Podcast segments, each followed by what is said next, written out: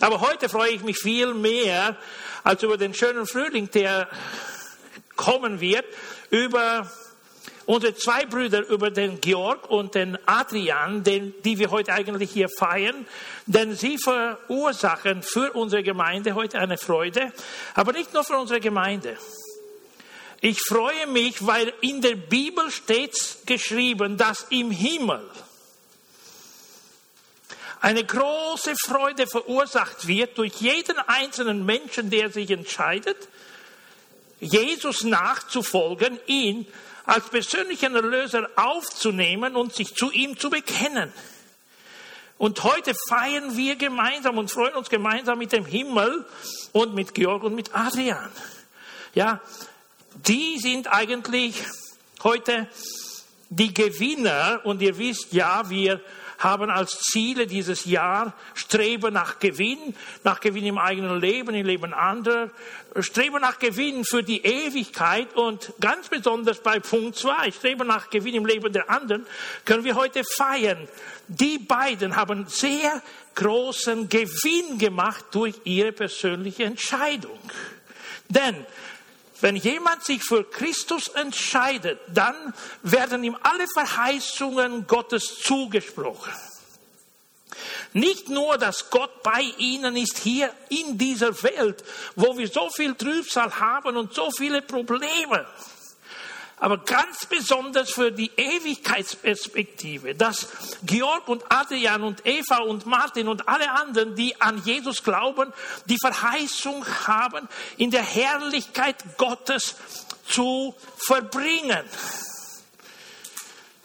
Das ist unglaublich. Die Herrlichkeit, die Jesus jetzt hat, wird uns auch allen geschenkt, die wir als Nachfolger von Jesus uns zu ihm bekennen. Und das ist unglaublich wichtig. Sicher ist es nicht nur für Sie eine Freude, es ist auch für mich eine Freude, auch wenn ich immer wieder aufgeregt bin bei allen Events, die wir hier feiern und wo ich auch Teil bin, ja. Ich bin aufgeregt und ich bin auch ein bisschen nervös, auch heute. Aber ich freue mich, dass wir in der Gegenwart Gottes verbringen dürfen und dass Gott uns erneut auch heute durch sein Wort herausfordern möchte und wird. Möchte und wird. Und heute habe ich einfach ein, einen Bibeltext aus dem Alten Testament mir ausgesucht, um aus dem zu predigen und zu verbinden mit dem Neuen Testament. Ich weiß nicht, hat jemand schon über den Prophet Jona gehört? Unsere Enkeltochter, die Kennedy, wenn sie bei uns ist, verlangt immer wieder das Tablet.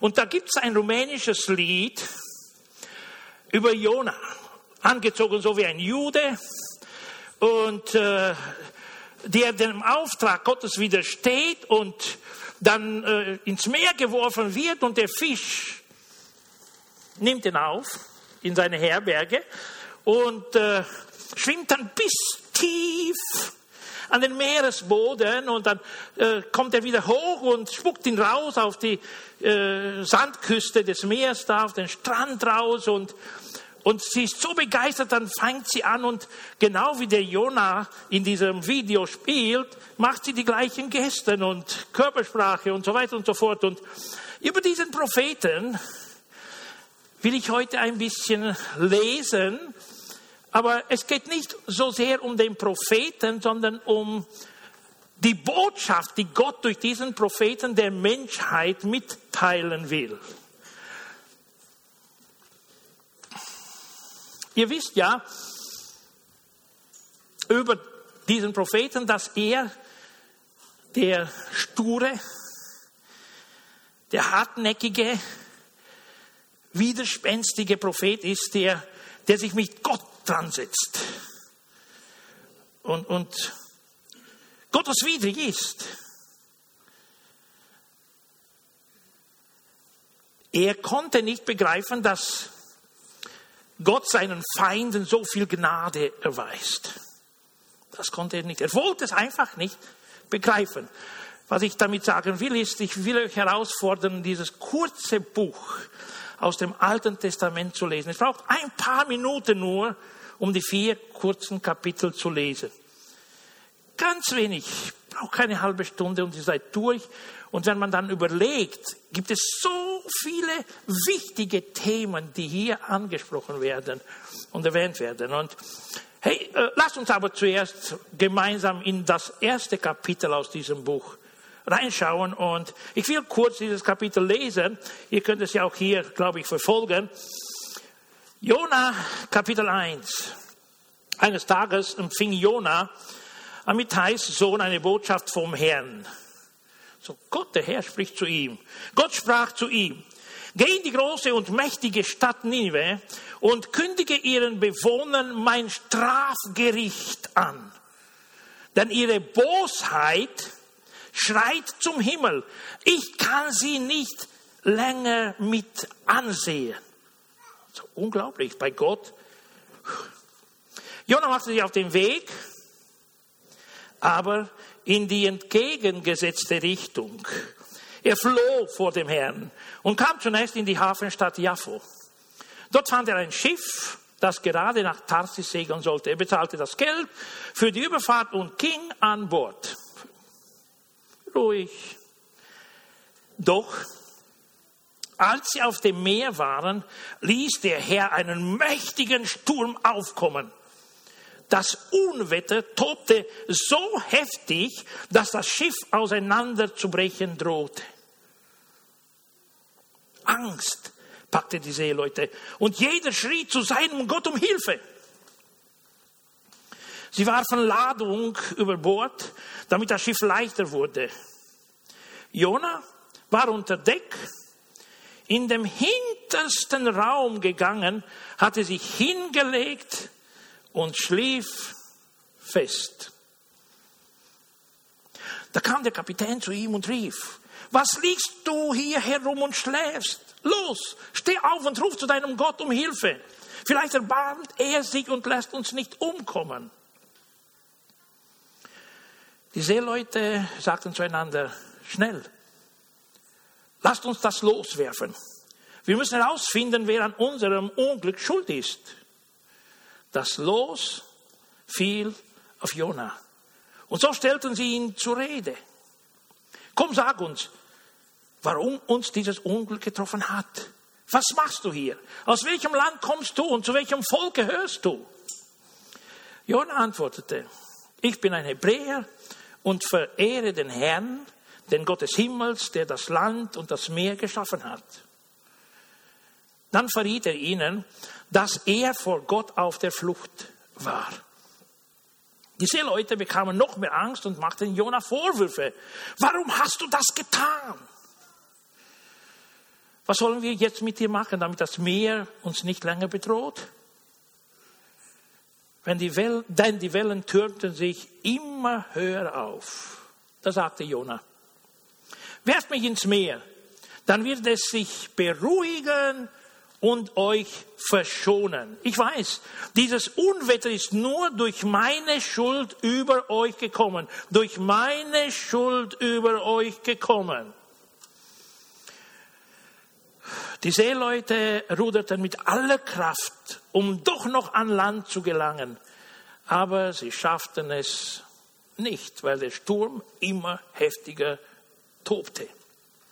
Da schrien sie zum Herrn, ach Herr, lass uns nicht umkommen, wenn wir jetzt das Leben dieses Menschen opfern müssen. Bestrafe uns nicht wie Mörder, die unschuldiges Blut vergießen, denn du hast es ja so gewollt. Sie nahmen Jona und warfen ihn ins Meer. Sofort legte sich der Sturm. Die Männer erschraken und fürchteten sich vor dem Herrn. Sie brachten ihm ein Schlachtopfer dar und legten Gelübde ab. Und diese Geschichte geht im zweiten und dritten Kapitel, vierten Kapitel weiter. Und es geht hier danach, dass der Fisch eigentlich in sein Hotelzimmer Jona aufgenommen hat für drei Tage und drei Nächte. Äh, und er macht dann einen Besuch bis tief runter ins Meer. Äh, und äh, in dieser Zeit von drei Tagen und drei Nächten hat Jona Zeit mit Gott zu verbringen. Und er betet zu Gott.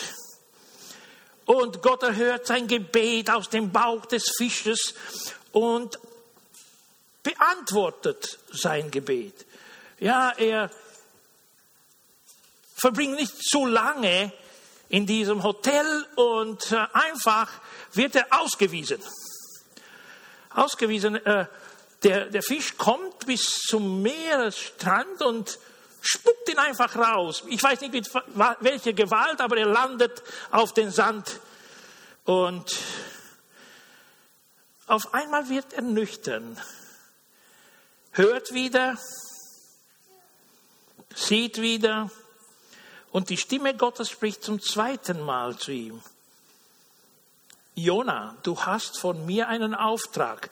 Geh in die große Stadt Ninive und kündige mein Strafgericht an. Und Jona macht sich auf den Weg. Geht hin. Fängt an zu predigen auf der Straße. Laut. Noch 40 Tage. Und die Stadt Ninive wird untergehen. Wird zerstört werden. Und diese Predigt kommt bis zum König an. Der König wird darüber informiert. Der König ordnet drei Fastentage an.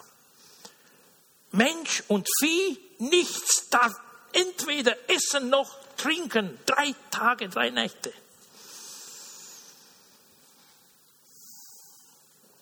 Die Menschen kehrten um zu Gott und Gott vergibt ihnen die Schuld. Gott zerstört die Stadt nicht.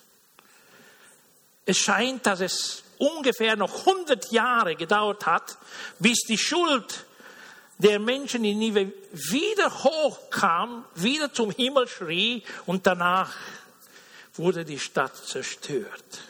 Aber in dem Bericht des Propheten haben wir einfach dieses Happy End, dieses wunderbare Ende, wo Gott die Stadt verschont, die Strafe aufhebt, das Urteil aufhebt und ihnen seine Gnade erweist.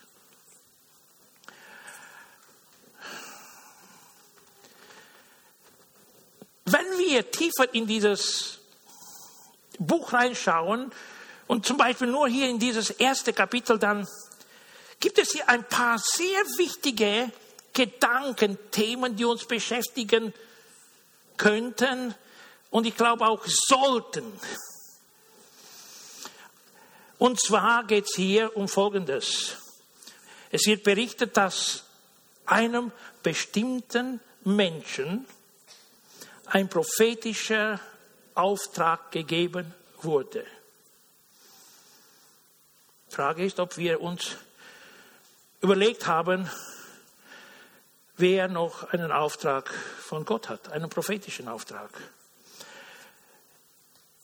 Dann heißt es hier, dass die Gesellschaft in dieser Zeit, in dieser Stadt, so tief in der Sünde lag, dass Gott es nicht mehr anschauen und anhören konnte.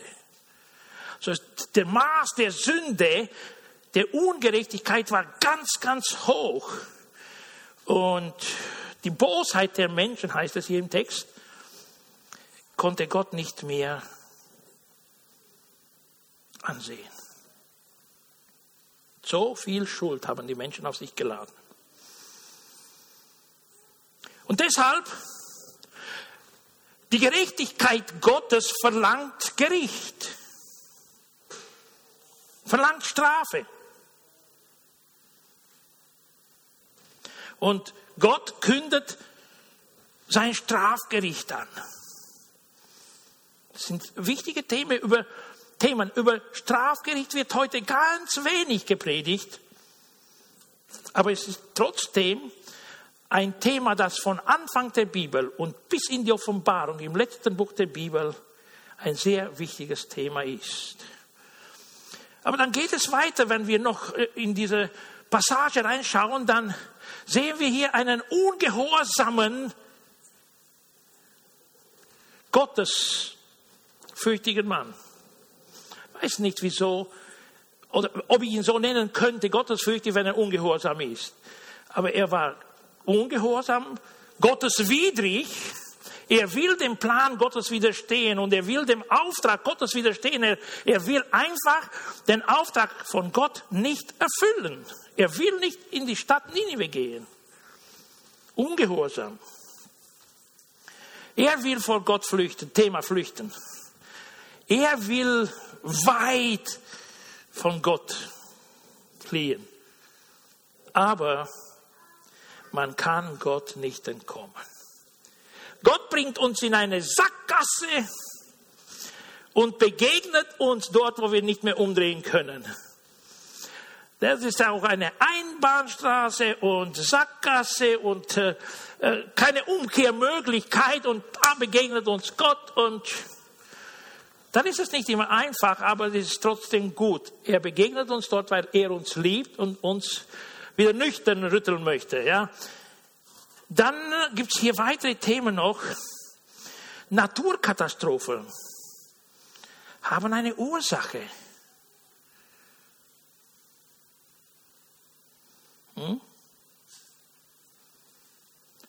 Wenn man die Ursache entfernt, kann eine Naturkatastrophe aufhören. Wenn man nicht nur oberflächlich ein bisschen kitzelt, die ganze Sache, sondern mit allem Ernst betrachtet, dann kann durch bestimmte Entscheidungen des Menschen eine Katastrophe aufhören. Das ist hier ganz deutlich. Sicher, in diesem Fall ist der Schuldige dann ins Meer geworfen worden und auf einmal ist der Sturm, die Naturgewalt zum Ende gekommen. Stopp, Ruhe. Die Naturkatastrophen sind eine Warnung für Menschen. Ganz besonders seit der Pandemie, seit dem Ausbruch der Pandemie habe ich mich mit diesem Thema lange Zeit auseinandergesetzt und sehr viele Naturkatastrophen oder Seuchen oder haben ihre Quelle in, im Ungehorsam der Menschen, aber kommen von Gott zugeschickt. Und ich kann, ich konnte in dieser Zeit die Naturkatastrophen und, und, und die Seuche nicht von Gottes Gericht trennen, von Gottes Handeln trennen. Dann ein anderes Thema, das so wichtig wäre hier. Sünden und Leben in der Sünde hat Konsequenzen.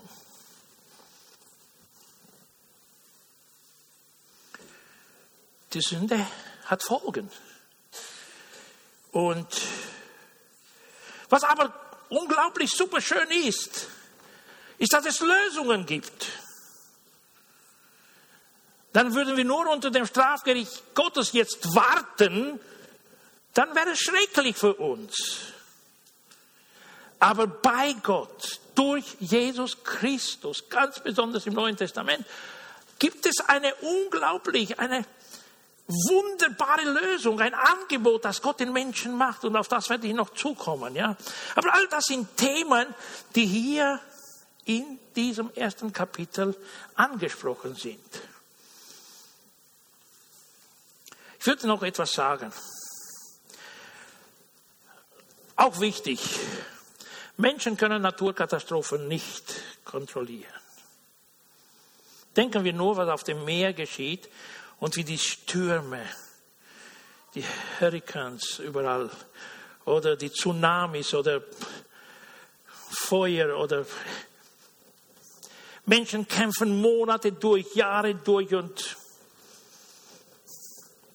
uns wurde ja im ersten Jahr versprochen, bis in den Herbst ist alles okay. Pandemie ist vorbei. Glückliches Leben, wieder das normale Leben führen uns in zweieinhalb Jahre und fast und wir sind immer noch nicht in die Normalität, die frühere Normalität zurückgekehrt. Und Menschen sind sehr begrenzt. Gott kann. Aber Menschen sind sehr begrenzt. Außer Gott hat niemand die Kontrolle über Katastrophen, Seuche und so weiter und so fort. Aber ich will kurz nicht all diese Themen, aber ein paar ansprechen hier und eher in diese zweite Richtung gehen, die Gnade Gottes. Denn Thema für mich heute ist eigentlich, weil Gott die Welt so liebt. Weil Gott die Welt so liebt. Deshalb handelt er in einer bestimmten Art und Weise. Deshalb unternimmt er etwas. Deshalb bietet er etwas an. Ja? Und äh, mehr oder weniger komme ich zum ersten Gedanken, ein prophetischer Auftrag. Ich würde kaum glauben, dass hier in diesem Raum eine Person ist, die nicht einen prophetischen Auftrag hat. Alle, die sich zum Christentum bekennen, egal in welcher Kirche sie auch wären, ob es eine orthodoxe Kirche ist oder ob es eine Pfingstbewegung oder charismatische oder Baptisten oder Brüdergemeinde oder Mennoniten oder was auch immer wir nur hier erwähnen könnten, die evangelische Kirche oder alle Christen durch die Kirche, durch die Gemeinde haben einen Auftrag. Und ich will euch nicht aus dem Alten Testament lesen, sondern aus dem Neuen Testament diesen Auftrag lesen in 2. Korinther 5, 18 bis 21. All dies verdanken wir Gott, der uns durch Christus mit sich selbst versöhnt hat. Die Versöhnung mit Gott. Er hat uns beauftragt, sagt der Apostel Paulus, diese Botschaft überall. Was bedeutet überall? Gibt es ein Ausnahmegebiet? Wenn es überall heißt, das bedeutet kein Ausnahmegebiet. Kein Ausnahmegebiet. Ja? Überall zu verkünden. Und so lautet sie.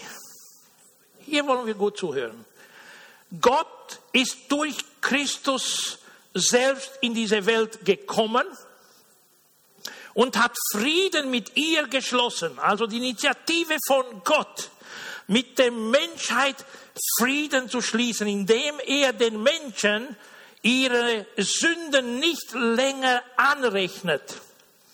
Gott hat uns dazu bestimmt, diese Botschaft der Versöhnung in, der, in der ganzen Welt zu verbreiten. Unser Auftrag. Alle, die in einem Bund mit Jesus stehen, sind Beauftragte Gottes. Der Vers 20. Als Botschafter von Christus, und das sind wir, die Gemeinde in sich, die Kirche in sich, aber jeder Christ auch. Ja, die Botschafter, als Botschafter von Christus fordern wir euch deshalb im Namen Gottes auf. Lasst euch mit Gott versöhnen. Wir bitten euch darum im Auftrag von Christus. Es ist unser aller Auftrag als Christen, den Nicht-Christen, die frohe Botschaft der Versöhnung mit Gott zu verkünden. Es ist nicht unsere Verantwortung, was die Menschen mit dieser Verkündigung machen, aber unsere Verantwortung ist es, ihnen über diese Versöhnung zu erzählen, über die Erfahrung, die wir persönlich mit Gott gemacht haben, zu erzählen. Und Frage, wie werden wir diesem Auftrag gerecht? Was unternehmen wir in dieser Zeit?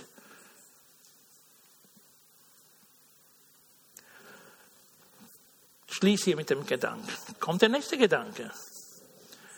Gott hat ein Endgericht bestimmt für alle Menschen. Es wird ein Endgericht geben. Jeder wird einmal vor, dem, äh, vor, vor Gott Rechenschaft äh, abgeben müssen. Aber auch hier sage ich wiederholt, leider wird viel zu wenig darüber gepredigt. Und wir wollen niemanden in Angst versetzen, dass er das, das Endgericht fürchtet und weiß ich was unternimmt. Nein. Es ist aber eine Realität, mit der die Menschen konfrontiert sein werden. 2. Korinther 5, es ist das gleiche Kapitel, Vers 10. Denn einmal werden wir uns alle, ohne Ausnahme, alle vor Christus als unserem Richter verantworten müssen. Dann wird jeder das bekommen, was er für sein Tun auf dieser Erde verdient hat. Mag es gut oder schlecht gewesen sein. Also Endgericht gibt es.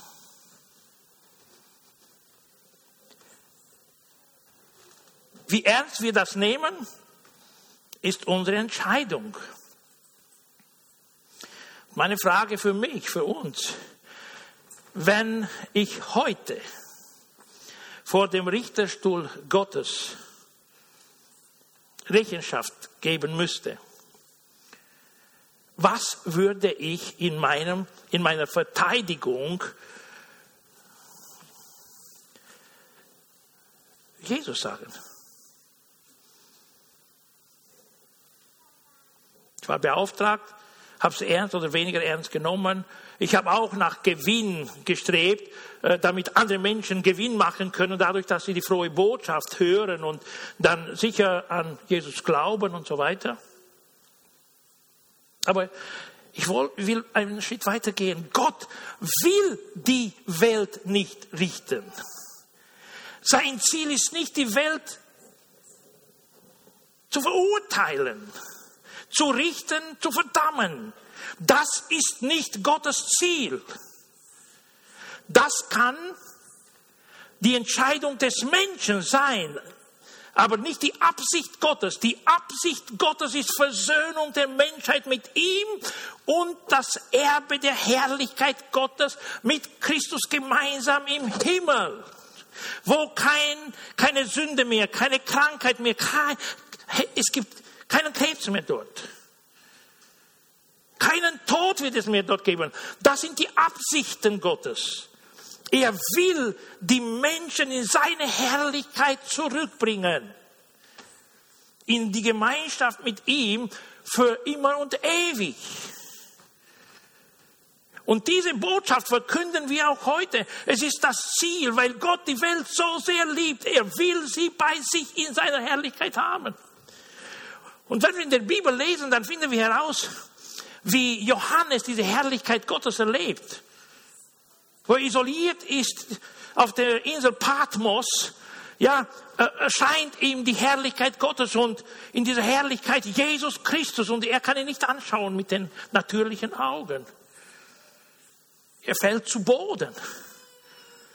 Und die Herrlichkeit, die Johannes sieht, in der Jesus Christus ihm erscheint, ist die Herrlichkeit, die Gott für alle seine Kinder versprochen hat. Und das ist die Absicht Gottes, dass wir mit ihm in seine Herrlichkeit kommen und bei ihm sein werden. Sicher in diesem Fall haben wir hier mit dem Thema die Gerechtigkeit Gottes uns auseinanderzusetzen. Die Gerechtigkeit verlangt für Gutes Gute, für Böses Böse. Wie du getan hast, so wird es dir getan. Aber was wir bei Gott sehen, ist Folgendes. Obwohl er das Strafgericht und das Urteil schon ausgesprochen hat, 40 Tage und die Nive wird vernichtet, nimmt er das Urteil und schenkt Leben. Es ist die Absicht Gottes, es ist die Absicht Gottes, es ist die Liebe Gottes, es ist die Gnade Gottes. Es ist die Barmherzigkeit Gottes für die Sünder. Und was wir sehen können, ist, dass Gott, soweit wir ihn aus der Bibel kennenlernen dürfen, dass er obwohl es die Gerechtigkeit gibt, seine Liebe, seine Gnade, seine Barmherzigkeit über die Gerechtigkeit setzt. Er priorisiert Liebe, Gnade, Versöhnung, alles über die Gerechtigkeit. Wenn aber eins, zwei, drei, vier nicht passt, dann bleibt mal die Gerechtigkeit hoch und die Konsequenzen folgen.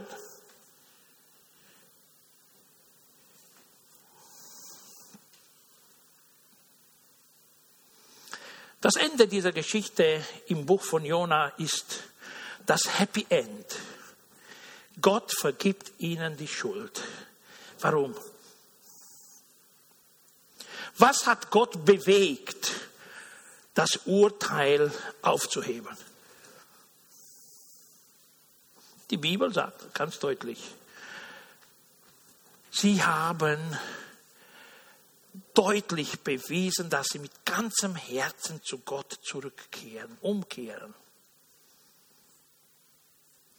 Und diese Umkehr, sie haben Buße getan, sind umgekehrt zu Gott und haben gesagt, vielleicht, sie haben nicht gesagt, hundertprozentig äh, wird uns Gott vergeben, vielleicht wird uns Gott noch etwas Gnade erweisen. Und sie haben gefastet und Gott hat ihnen Gnade erwiesen. Also Buße tun, umkehren zu Gott, Versöhnung annehmen. Und dann steht uns das Happy End voraus. Dann werden wir teilhaben an der Herrlichkeit Gottes. Schaut mal, was die Bibel in dieser Hinsicht noch sagt. Markus 16, 15, 16. Dann sagte er zu ihnen, dann ist auch mit der Taufe verbunden, dieser entscheidende Schritt ist auch unglaublich wichtig. Jesus sagte zu seinen Jüngern, geht hinaus in die ganze Welt und verkündet allen Menschen die rettende Botschaft. Wer glaubt und sich taufen lässt, das bedeutet, er trifft die Entscheidung, nicht der Pate, sondern die Person selbst. Wer glaubt und sich taufen lässt, der wird gerettet werden.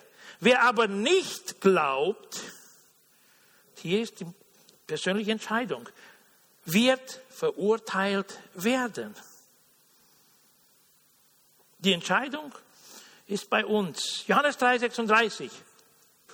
Wer an den Sohn Gottes glaubt, der hat das ewige Leben. Wer aber nicht auf ihn hört, wird nie zum Leben gelangen, sondern Gottes Zorn wird für immer über ihm lasten. Uh, uh, für immer über ihn lasten. Also ganz, ganz deutlich einfach.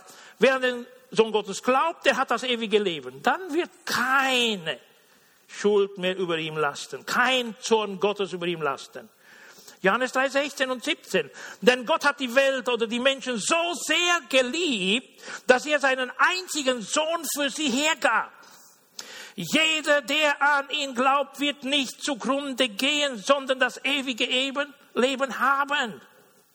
Denn, kommt Vers 17, Gott hat nämlich seinen Sohn nicht zu den Menschen gesandt, um über sie Gericht zu halten, sondern um sie zu retten. Aber diese Rettung muss akzeptiert werden. Und wie am Anfang gesagt und erwähnt, ist dieses Wort eine Herausforderung für uns heute und hier. Ich weiß nicht, wo du, wo du dich in deiner Beziehung mit Gott befindest. Aber ich kann dich heute nur ermutigen, und das will ich von ganzem Herzen tun. Halt einen Rückblick über dein Leben. Schau mal, wo du dich in deiner Beziehung mit Gott befindest. Glaubst du an Jesus Christus als den Sohn Gottes? Glaubst du an die Vergebung der Sünden und an die Versöhnung mit Gott durch Jesus Christus und das Kreuz von Golgatha, wo Christus die ganze Schuld auf sich genommen hat, wo Gott unsere Schuld auf seinen eigenen Sohn gelegt hat, damit er sie dort am Kreuz bezahlt? Glaubst du an ihn als der einzige Erlöser? Aus unserer Sünde, aus deiner Sünde? Heute spricht dich Gott an durch sein Wort. Und die Entscheidung liegt nicht bei mir. Georg, Adrian und wir viele haben früher diese Entscheidung getroffen, haben uns taufen lassen, haben eine bestimmte Beziehung mit Jesus, hören auf ihn, wollen ihm folgen, wollen auch dem Auftrag gerecht werden. Wir wollen verkünden, so oft uns eine Möglichkeit geschenkt wird, über das, was Gott in unserem Leben getan hat. Denn ich kann mir nicht vorstellen, dass ich die Ursache für eine Katastrophe bin zu Ende der Zeit. Dass ich der Kim begegnet bin, aber ihm nie gesagt habe, dass es wichtig ist, eine Beziehung mit Gott zu haben. Und ich kenne euren, euer Umfeld nicht, eure Bekanntschaften nicht, eure Verwandtschaften nicht. Aber es ist unglaublich wichtig, dass wir ganz im engen Kreis, wo wir schon Vertrauen haben, anfangen, über unsere Erfahrung mit Gott zu erzählen und unsere Geschwister, unsere Verwandten, unsere Familie zu ermutigen, ernst darüber nachzudenken. Denn die Zeit, wo Jesus Christus wiederkommen wird, ist nicht weit. Alle Zeichen deuten in diese Richtung. So heißt es in der Bibel. Wir leben mehr oder weniger apokalyptische Zeiten. Und wenn wir nur denken, was die Bibel sagt, man wird über Krieg hören, Zerstörung, Unruhen überall in der Welt, Naturkatastrophen kommen, Erdbeben, Seuchen und so weiter und so fort. Und ich will niemanden heute Angst, äh, Angst einjagen. Ich will eher euch ermutigen, die Liebe Gottes anzunehmen und eine Entscheidung zu treffen euch mit dem Thema mehr zu beschäftigen, einfach zu Gott zu kommen in einem Gebet. Herr Gott, wenn du existierst, so wie uns gepredigt wurde, dann würde ich dich gerne kennenlernen. Dann würde ich deinen Sohn Jesus Christus kennenlernen. Und dann würde ich gerne mehr darüber wissen. Und ich kann euch nur ermutigen, Ihr müsst nicht in eine Salem International Church kommen, ihr könnt in eine andere Gemeinde, in eine andere Kirche gehen. Nicht nur hier wird das Evangelium gepredigt, aber beschäftigt euch, das ist mein Anliegen, meine Ermutigung, beschäftigt euch in allem Ernst mit dieser frohen Botschaft, die wir im Auftrag von Christus bekommen haben, weiter zu erzählen. Beschäftigt euch damit. Ich will kurz noch für uns alle beten, auch für die, die einen Auftrag bekommen haben und vielleicht nicht gerecht werden dem Auftrag. Auch für die, die vielleicht noch keine Entscheidung für Christus getroffen haben und noch keine Nachfolger von Christus sind. Und danach werden wir den nächsten Schritt machen und unseren Gottesdienst weiter feiern. Vater im Himmel, wir bekennen dich als allwissend als allmächtig, als liebevoll, als ein Gott, der unser Bestes wünscht. Und ja, heute sind wir hier in deiner Gegenwart, haben dein Wort angehört, haben das Wort verfolgt und gehört, dass du gute Absichten hast mit uns. Unglaublich schöne und wunderbare Absichten hast. Mit jedem Einzelnen von uns. Deshalb will ich dich auch bitten, Herr, lass uns diese Botschaft ernst nehmen. Schenk uns die Kraft, die richtigen Entscheidungen zu treffen. Für die, die schon lange einen Bund geschlossen haben mit dir, auch durch die Taufe. Schenk die Kraft, ich bitte dich, dass sie ihrem Auftrag gerecht werden. Für diejenigen, die noch keine Entscheidung getroffen haben, dir zu folgen, an dich zu glauben, auf dich zu hören, bitte ich dich, schenk ihnen die Kraft, das Ganze ernst zu nehmen, sich mehr damit zu beschäftigen und ihr Leben in Ordnung zu bringen mit dir.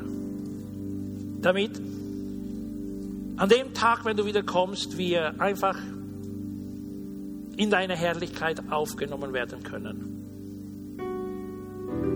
Ich danke dir, dass du viel mehr tust, als wir uns vorstellen können. Und will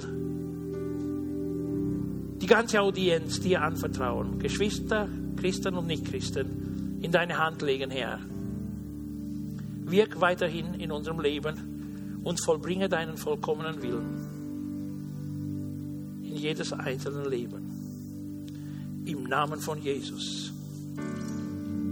Amen.